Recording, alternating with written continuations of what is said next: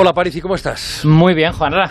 Me, tú sabes que, que yo soy caballista y hoy me traes una cosa, pero es tentador y para mí sorprendente. O sea, me dices, querido Alberto Aparici, eh, por cierto, te tengo que decir, bueno, otro día que tengamos tiempo, a, a Carlos Alsina le dices, le dejas que titule tu sección de una manera infame y a mí no me, no me dejas titular esto la apariciencia. Pues Lo la, que dice Aparici, la- la verdad es que te tengo que dar un poco la razón Hombre, ahí, efectivamente. Allí, allí fui débil y contigo te dije lo que, no. dice Aparici, y a mí no me deja decir la apariciencia. Bueno, ¿qué demonios tiene que ver el teorema de Pitágoras con las sillas de montar? Pues, por favor, em- empecemos. Vale, va- vamos a empezar primero eh, eh, recordando que es el teorema de Pitágoras, por si acaso hay oyentes bien, que, vale. que lo tienen un poquito antiguo, ¿no? Eh, bueno, en primer lugar, de base por altura. Eh, no, base por altura es otra cosa, eso es la- el área del triángulo. El, tema. El- Bueno, espérate, ya. Venga, dale, dale, y me va refrescando la memoria. Qué desastre. Vale, a ver, el teorema de Pitágoras tiene que ver con las longitudes de los lados de los triángulos. Y en concreto de un tipo de triángulo, no cualquiera. Isósceles era. No los rectángulos. Triángulo rectángulo. Los que tienen un ángulo recto. Voy a no seguir envidándote porque me voy a que sigue dando fatal, por favor. No, no, tranquilo, hombre, si no tienes por qué acordarte si no trabajas en esto. El- son, son los triángulos que son como si fuera una cuña de estas para, para frenar Sí, sí, puertas, sí, ¿no? el- que son rectángulos. Bueno, pues esos dos tienen un lado largo, que es la hipotenusa, y dos lados más cortos, que son los catetos. Sí. El teorema de Pitágoras dice que la hipotenusa al cuadrado, la longitud al cuadrado, es igual al lado 1 al cuadrado más el lado 2 al cuadrado.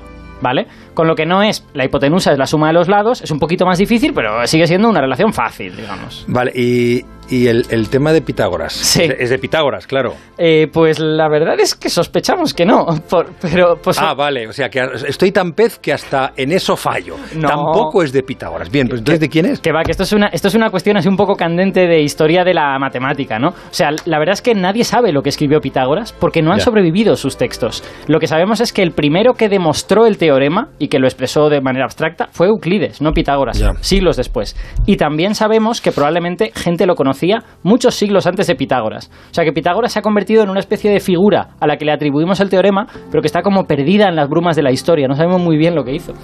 Bueno, eh, entonces me hablas de una, de una tablilla, eh, una tablilla de arcilla. Sí, es que esa tablilla arcilla es la primera vez que vemos el teorema de Pitágoras en Ah, funcionamiento. ya. Pero es mil años antes de Pitágoras. Es en el año 1800 antes de Cristo. Es una tablilla de Babilonia eh, que lo que tenía era varias columnas, ¿vale? Y en esas columnas salían las longitudes de los lados. Había una columna en la que salía el lado corto del triángulo. Había otra columna en la que salía el lado largo, la hipotenusa. Y había otra en la que salía una cosa muy rara. La hipotenusa al cuadrado partido por el lado largo. O sea, era el teorema de Pitágoras antes de Pitágoras. Y, y- y eso, y ¿para qué le servía a ellos? Es decir, ¿qué utilidad tenía aquella tablilla? La verdad es que no estamos seguros porque no nos lo dejaron escrito, pero lo que creemos es que es probable que fuera una tabla de trigonometría. Porque eh, tú te acuerdas de esto de senos y cosenos. Que, Sí, tangente, tangente. Efectivamente. con- tangente, Bueno. cotangente, sí. Pues el coseno tiene que ver con el lado horizontal del triángulo, el Sí. seno tiene que ver con el lado vertical, y esa cosa tan rara de la última columna es uno partido por el coseno al cuadrado. Entonces lo que creemos es que los babilonios tenían problemas con triángulos rectángulos y usaban esa tablilla de calculadora. ¡Oh, qué bueno! Claro, veían en esa tablilla, tenían como varios triángulos diferentes, algunos más chatos, otros más abiertos, y iban al triángulo de su problema y decían, ¿a cuál se parece? ¿Se parece a este? Pues voy a la tablilla y busco cuánto mide no sé qué lado, que no sé cuánto mide. O sea, que era Ya. como una calculadora realmente. Bien, eh, todo esto está muy bien, pero todavía no he visto las sillas de montar. es verdad, porque las sillas de ¿Qué montar- tiene que ver? Ba- Ba- Babilonia, ya tenemos la primera mm, fase del viaje, Babilonia, a Pitágoras, que a lo mejor no fue el del teorema, eh, o, lo copió de los babilonios, y lo de las sillas de montar. Lo de las sillas de montar es mucho más reciente, es una cosa del siglo XIX y lo he puesto solo porque me parece súper chulo. Y es interesante porque todos creemos que el teorema de Pitágoras se cumple siempre para cualquier triángulo o rectángulo, pero eso es ligeramente no verdad, porque hay triángulos rectángulos para los que no se cumple el teorema. Ese teorema solo se cumple para triángulos que están en un plano, en una hoja, como estas que tenemos encima de la mesa. Ah. Pero si haces un triángulo en una cosa curva, como una silla de montar, o como una esfera, resulta que esos triángulos ya no siguen exactamente el teorema de Pitágoras. Así, Ah. así que yo te voy a proponer una cosa, como, como te gustan las sillas de montar, te puedes, un día que estés por allí con tus caballos, tratar de montarte un triángulo en la silla de montar y ver a ver qué pasa, a ver a ver si se cumple el teorema o no. Vale, ¿y cómo lo hago? ¿El triángulo que yo quiera? Eh, vale, has de tener cuidado con dos cosas. La primera es que el triángulo sea lo suficientemente grande. Porque si haces el triángulo en un trocito muy pequeño de la silla de montar, eso es como si fuera un papel plano. Entonces va a ser lo claro. mismo de siempre. Tiene que estar viendo la curvatura de la silla de montar. Así que tú te coges la silla y marcas tres puntos en la silla, ¿vale? Ajá, sí. de, de forma que dos de ellos pues queden más o menos en ángulo recto y que sea un ángulo recta, un triángulo rectángulo. Mm. Vale. Ahora viene la parte que es un poquito más difícil, que es unir bien los puntos. ¿Qué significa unir bien? Eh, Porque tú los unes en dos en línea recta. Claro, el problema. Entre dos puntos. Claro, el problema es que estás en una silla de montar. ¿Cómo sabes lo que es una línea recta? Claro, no es, un, no es una hoja. Entonces, la única manera es que tú te asegures de que estás uniéndolos por el camino más corto. Tú tienes que unir los puntos en el camino más corto sobre la silla de montar. Y entonces estarás haciendo un triángulo, porque es lo mismo que hacemos en un plano. En un plano son rectos, porque la recta es el camino más corto. Ya.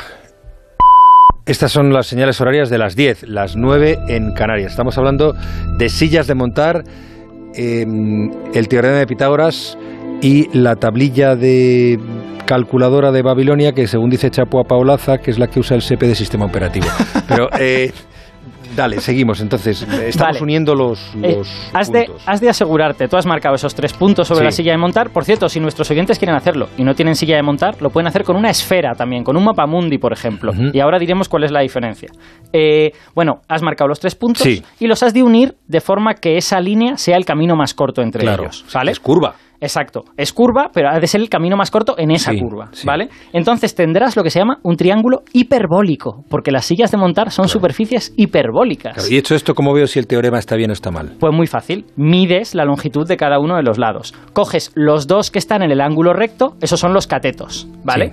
Eh, suma uno al cuadrado más el otro al cuadrado. El teorema de Pitágoras te diría que eso es igual al otro lado al cuadrado, ¿vale? Pues tú comprobarás que en tu silla de montar tu hipotenusa es demasiado larga. ¡Qué bueno! Tu hipotenusa es más larga que los otros dos al cuadrado. Y eso se debe a que la curvatura de la silla de montar obliga al triángulo a estirarse, deforma el triángulo. Y entonces ya no se cumple el teorema de Pitágoras, se cumple una cosa parecida, pero un poco distinta. Si nuestros oyentes hacen este ejercicio en una esfera, les va a pasar lo contrario. La hipotenusa va a ser demasiado corta, porque la esfera curva en la otra dirección. La esfera lo que hace es como contraer en lugar de estirar. ¡Qué bueno! Es muy bonito porque estás viendo el efecto de la curvatura sobre la geometría. Estás haciendo geometría sobre cosas curvas, ¿no? Y, y- y dándole en las narices a Pitágoras. Un poquito. O a los babilonios de la famosa tablilla. Aparici, gracias. Un abrazo, Juanra. Apariciencia en la brújula. Luego ya ustedes con Alsina le pueden escuchar como dice, Aparici sí que dice, no, que Te lo dice. Te lo dice Aparici. Ah, vale, vale, Carlos, hombre. Son las 10 y 2 minutos, 9 y 2 minutos en Canarias. Onda Cero. La brújula. Juan Ramón Lucas.